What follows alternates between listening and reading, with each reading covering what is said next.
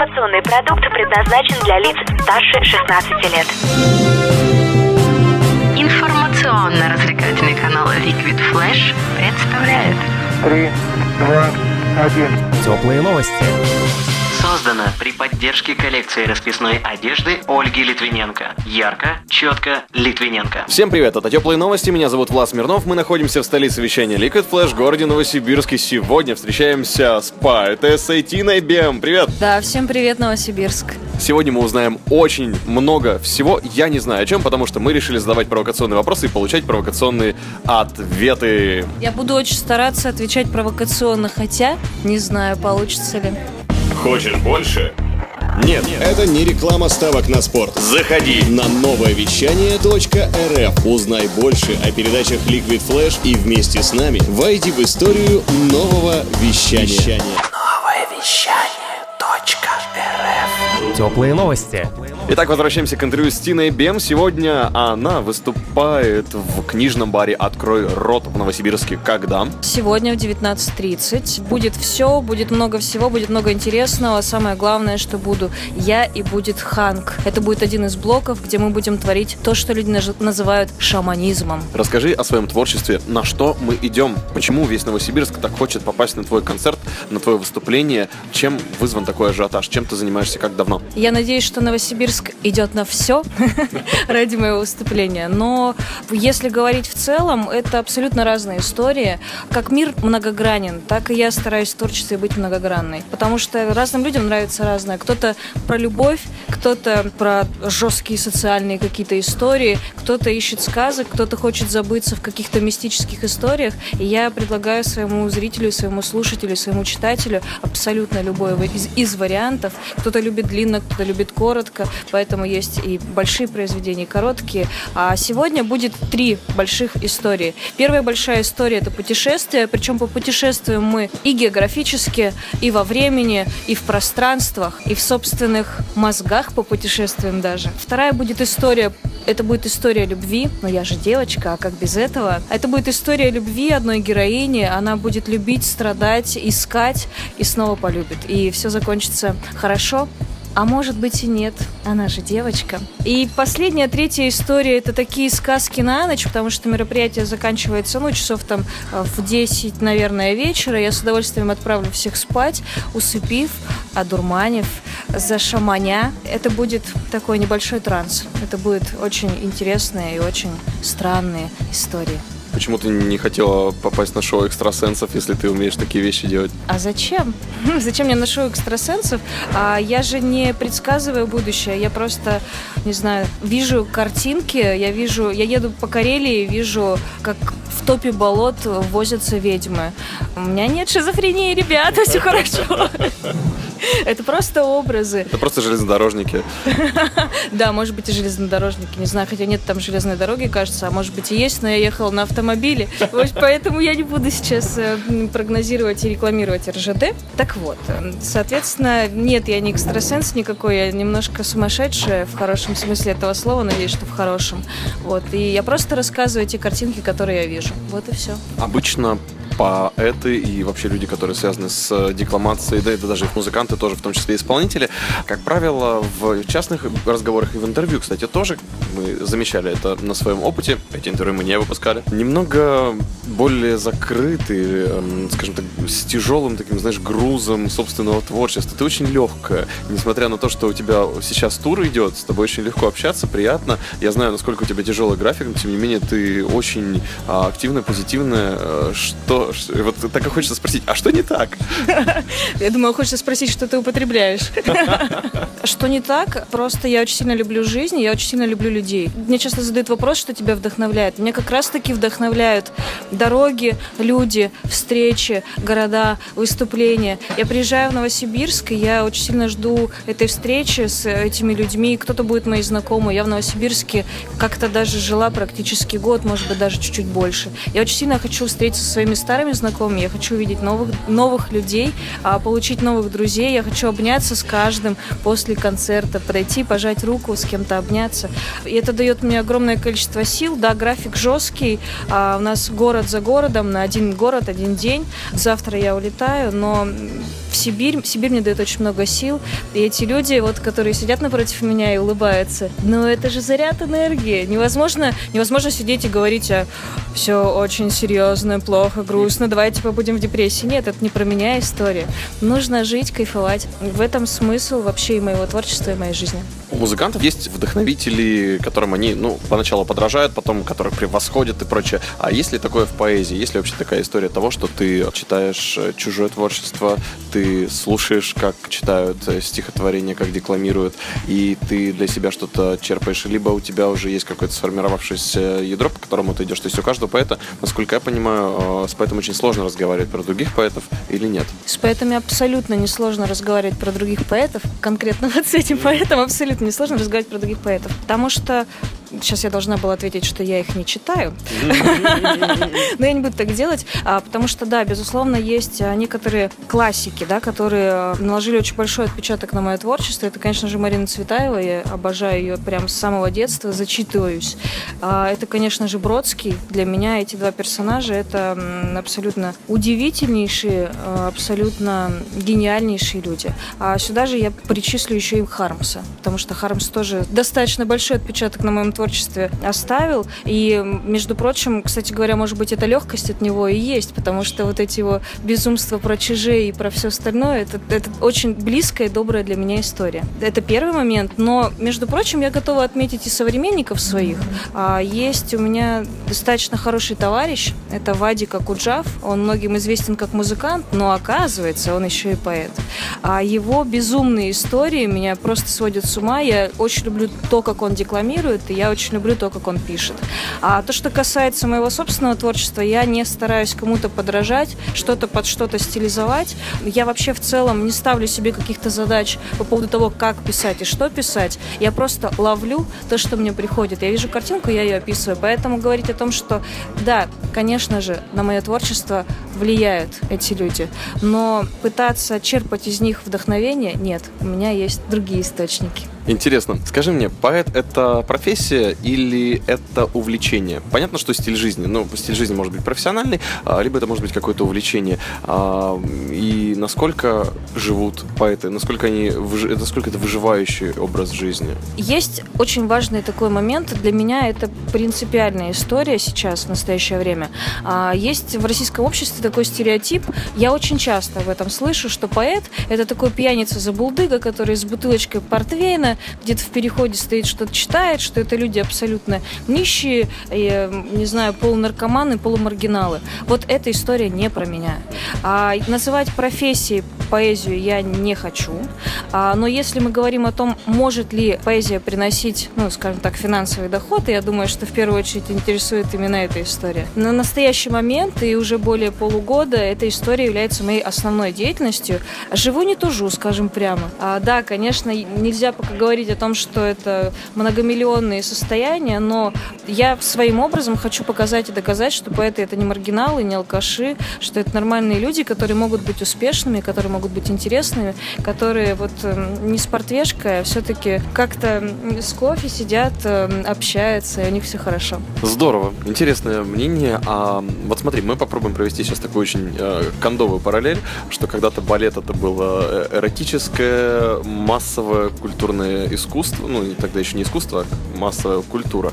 А сейчас это уже является таким узким направлением, для постижения всей истории которого нужно с самого детства этим заниматься. И по большому счету мы знаем, что балет достаточно серьезно. И то же самое театр. Его заменяет кино постепенно. А поэзия, как приходится выживать или вообще нет речи о выживании, когда есть уже песни, которых просто огромное количество, когда есть э, а, рап, хип-хап, э, когда есть блогеры, когда есть столько много стрима, когда есть вот столько живых людей, до которых ты можешь дотянуться через интернет, и вот каким образом поэзия в это все вклинивается, является ли это каким-то вот атовизмом, да, старым, либо это все-таки самостоятельное искусство, которое до сих пор занимает свою нишу? Я побоюсь показаться, точнее, не, не побоюсь, чем мне бояться? Я вообще не боюсь боюсь показаться высокомерной и какой-то самовлюбленной. Я скажу прямо как есть. На самом деле поэзия это тренд современный, потому что достаточно много появляется поэтов и неплохих, и достаточно успешных, тех, которые на самом деле ездят по городам и собирают достаточно большое количество народа на свои концерты, продают книжки, все у них успешно и все хорошо. А то, что касается других направлений, которые появляются и которые, безусловно, людям проще, легче и больше, быстрее заходят в мозг, есть одна интересная и простая история. После того, как проходит мой концерт, какое-то где-то выступление, я в каждом городе появляется два-три человека, которые подходят ко мне и говорят, слушай, вообще знаешь, вот, вот я поэзию терпеть не могу. Но это было что-то другое. Я пытаюсь э, свои истории рассказывать очень простым, легким языком для того, чтобы каждый человек не слушал даже, не пытался сообразить, понять там, а он увидел картинками, но при этом при всем в этих легких картинках я стараюсь положить какой-то э, чуть более глубокий смысл. Для каждого он будет свой, и мне важно, чтобы каждый человек увидел что-то свое. Поэтому через легкость, через простоту фраз, через образность я стараюсь достучаться до каждого сердца. Мне это важно. Как ты общаешься с публикой, как тебя люди принимают? То есть э, на что это похоже на твои выступления? Для меня это абсолютный транс. Я долгое время не могла посмотреть на себя в видеозаписи. Мне было страшно. Нельзя, наверное, в таком сознаваться, но я же человек, что поделаешь, да, мне было очень страшно люди воспринимают всегда хорошо, и я вижу глаза каждого, я слышу дыхание каждого. И особенно тот блок, который будет э, сегодня с Хангом, это история, когда на самом деле мы дышим в унисон. Вчера, например, в Кемерове а, я выступала, и одно из стихотворений мы вместе с Хангом заканчиваем в одну секунду. И в зале держалась пауза. Я не знаю, мне казалось, это длится бесконечность. А, но люди сказали, что это было на самом деле секунд 10, но мы все не дышали. У нас происходит примерно такой контакт. И да, со стороны это выглядит, как будто я нахожусь в каком-то непонятном опьянении, но это абсолютно не так. Это я просто нахожусь в ощущении эйфории от того, что я вижу в глазах людей. Здорово. Ты очень хорошо обращаешься с людьми, ты очень э, общительная, воспитанная, обходительное впечатление производишь. А объясни мне, это какая-то история или Тина Бем появилась вот такая, какая она есть здесь и сейчас? Где твоя история кроется? Есть ли какие-то несекретные данные о том, откуда берутся э, такие, ну, я скажу, богини поэзии, не в смысле, чтобы сделать какой-то лестный комплимент, а в смысле, что ты действительно подаешь такую заявку? О, хороший вопрос. Можно ли отвечать на него честно? Да что уж, там можно. На самом деле, а, очень долгое время а, я занималась, естественно, не поэзией, потому что, ну, вот общество так устроено, что мы все а, заканчиваем институт, идем на серьезную работу, ходим в пиджаках, иногда в галстуках, на высоких каблуках, строим из себя очень сильно умных и деловых, иногда на совещаниях позволяем себе ответить кому-нибудь матом и так далее. Но не без этого, что уж там говорить.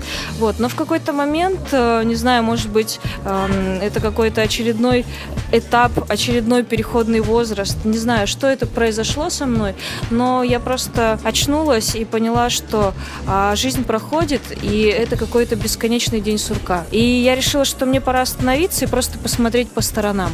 Я сделала для себя достаточно большую паузу, я просто путешествовала в течение полугода.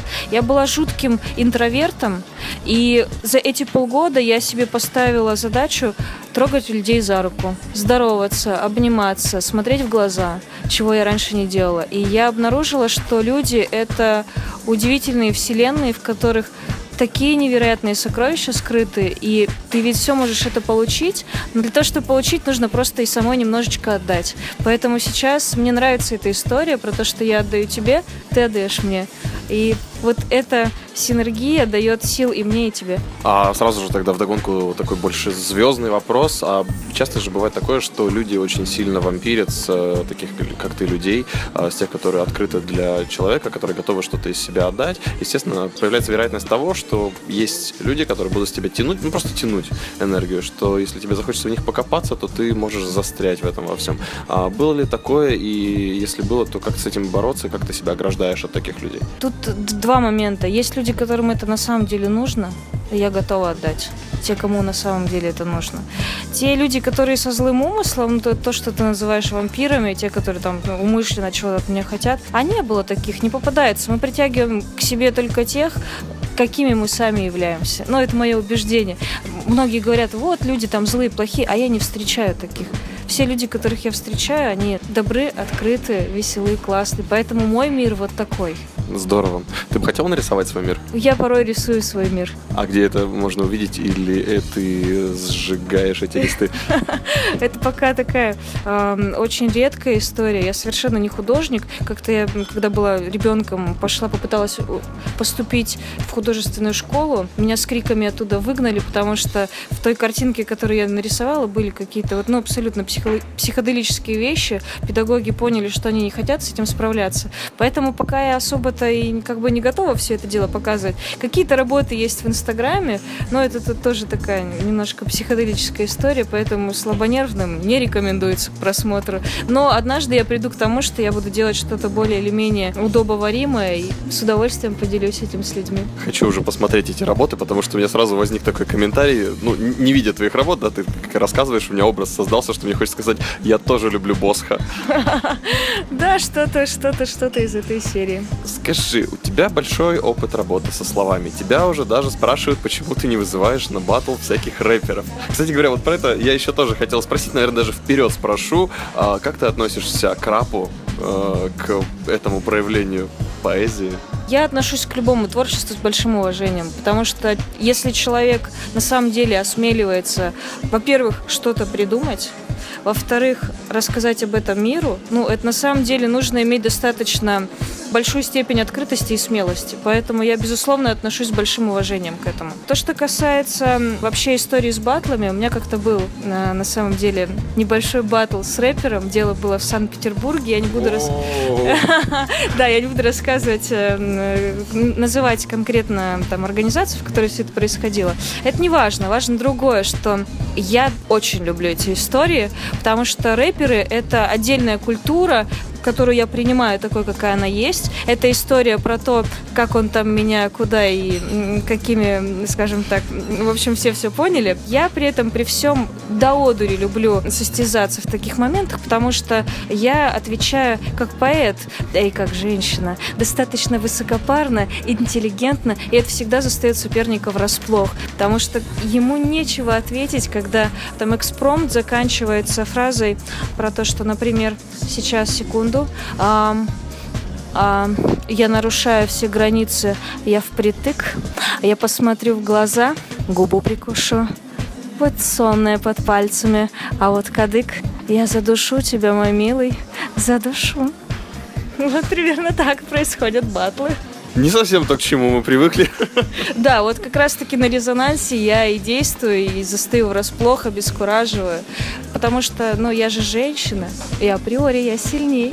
А что ты скажешь на тему того, стоит ли оставаться тем, кем ты есть, или стоит развиваться дальше? То есть, если бы тебя позвали в тот же рэп, допустим, или тебе бы позвонил м, Потап и сказал, что, слушай, вот это круто, есть крутой парень-гитарист, вы будете вдвоем петь, ты будешь читать такой легкий речитатив, в припевах будешь петь, а еще это будет называться Ромашкин блюз, и это будет группа, которая прогремит по всей стране. Согласишься? А, Я скажу так, я должна себя попробовать и почувствовать в этом. Потому что, ну, грубо говоря, там а, два месяца назад в моем проекте не было ханга. И я вообще не могла себе представить, что я буду выступать с какими-то музыкантами, потому что для меня была история, ну, поэзия, она сама по себе самобытна. Поэзии хватает для того, чтобы держать зал, держать зрителя, смотреть ему в глаза. В какой-то момент я иду по Санкт-Петербургу и вижу э, человека с вот с этой космической тарел- тарелкой, с этим хангом, я слышу совершенно необычайные звуки, я останавливаюсь, возвращаюсь, стою, смотрю на него пять минут, встаю рядом с ним и начинаю читать. И я в этом так себя почувствовала. И когда мы закончили какое-то, ну, там, небольшое стихотворение, мы просто смотрели в глаза друг другу, и мы не могли поверить в то, что с нами это случилось. Поэтому, да, я открыта к новым каким-то знакомствам, к новым ощущениям для себя и для людей. Если мы почувствуем друг друга, если мы прокайфуем, проживем это ощущение, то почему нет? Но какие-то навязанные вещи, типа сделай вот это или напиши стихотворение за бабки для моей бабушки в день рождения, ну, это не моя история, я не смогу. Я должна чувствовать и жить и кайфовать в этом, только так. И да, оставаться собой. Собой. Остаешься ли ты собой, когда перед тобой люди, скажем так, не настолько владеющие словом, как ты? Ты очень часто работаешь со словами, в конце концов, это твоя профессиональная уже деятельность получается. Что ты испытываешь и пытаешься ли ты вылечить людей, которые, ну, как бы договор чё кого? Договор кого? А здесь разные вещи. Если мне этот человек близок, дорог, и я хочу в него вкладывать, то я очень деликатная и аккуратно подскажу ему, как нужно делать.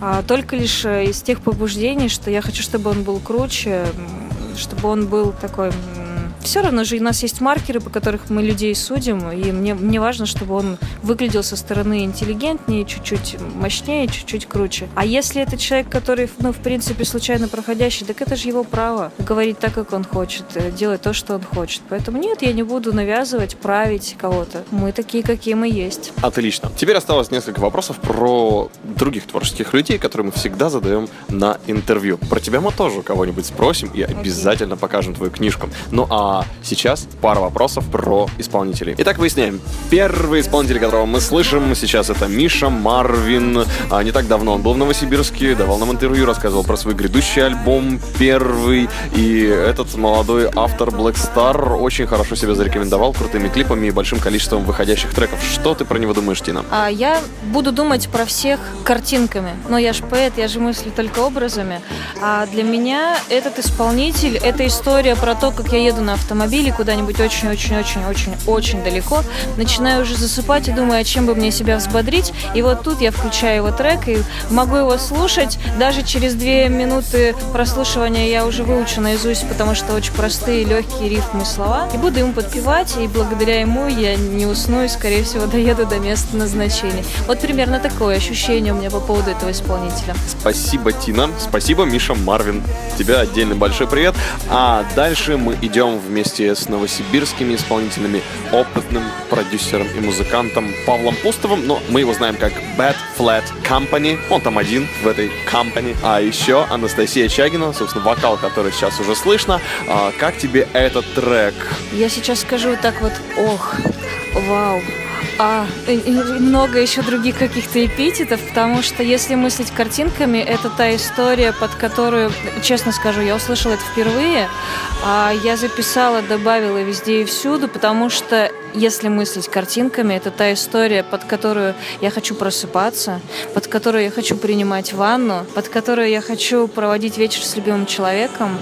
А это потрясающе. Мне очень понравилось. Класс. И, наконец, здесь мы, конечно, ничего не услышим, потому что это Виталий Красный, поэт. Ну, я не стал поэта ставить фоном под наш с тобой разговор, но я знаю, что ты успела перед нашей встречей посмотреть, и я успел тебе показать Виталия Красного. Что ты про него скажешь? Виталий Красный, новосибирский поэт, он был достаточно давно у нас на интервью. Не так часто у нас поэты на интервью, мы очень избирательны в этом плане. Я могу сказать, что мы абсолютно разные. Если мои истории, даже те, которые совершенно нелегкие, даже те, в которых грусть, боль, печаль, там и так далее, по сравнению с творчеством моего коллеги, скажем так, это прям, ну вот, абсолютная легкость. А, да, мужчины и женщины абсолютно разные. Здесь я увидела совершенно такую жесткую мужскую историю, а, которая для меня была бы сложна в восприятии, но я абсолютно точно уверена, что есть люди, которым это близко, нужно, и хочется именно такой вот прям